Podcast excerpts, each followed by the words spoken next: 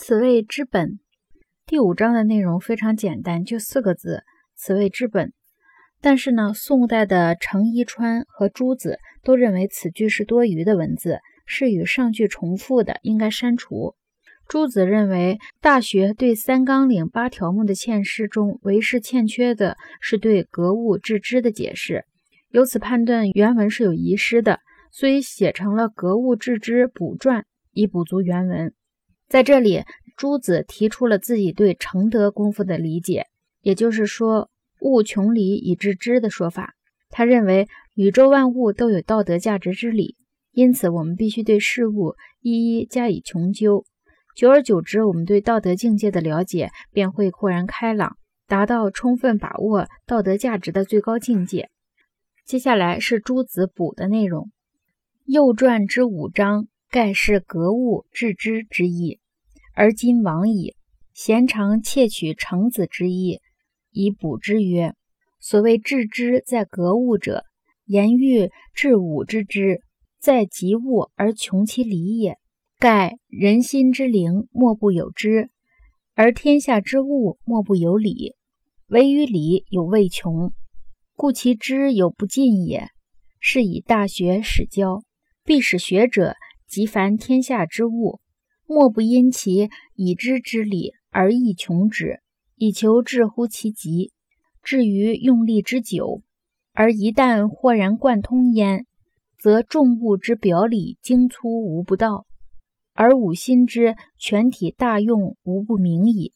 此谓物格，此谓知之至也。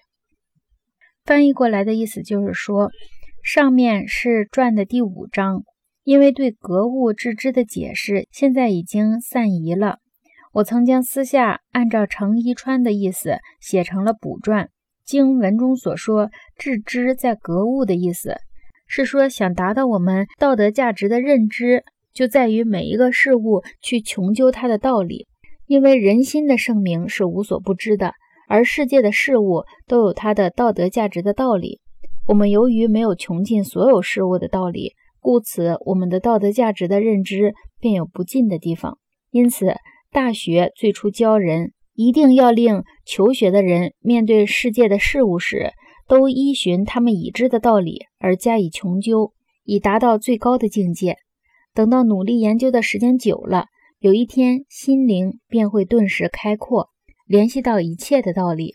于是，所有事物的内外巨细都没有忽略，同时我们的心灵的整体及其实现便无所不知。这就是穷究事物，这就是价值认知的极致。朱子就《大学》的内容以及义理判断它的原文有遗失，纯粹出于推测，未必与事实相符。但他所写的《格物致知补传》在义理上却比原来《大学》的说法更完整、更有系统，这也是其《大学》定本日后较原本更为流行的主要原因。朱子的观点属于宋明理学的程朱学派，或者说是理学派。这与陆王学派即新学派的观点不同。他的“及物穷理以致知”的说法，与新学派的代表人王阳明的“致良知”的说法相互辉映，成为日后大学日理诠释的两大理论框架。以下讲述两个人观点的主要异同。在相同之处来说，他们都肯定。大学建立的功夫论是儒学中的重要环节，不可或缺。至于两者不同的地方，主要为朱子看重道德的认知功夫，而王阳明看重的却是道德的实践功夫。由于道德功夫需有知的部分及行的部分缺一不可，故此两派的说法可以说是相辅相成的，互相补足的。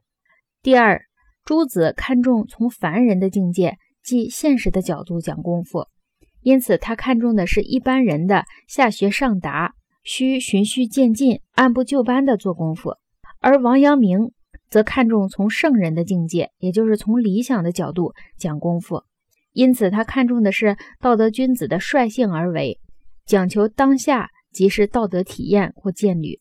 两种说法由于立论的层面不同，没有根本的冲突，所以他们的说法可以并行不悖。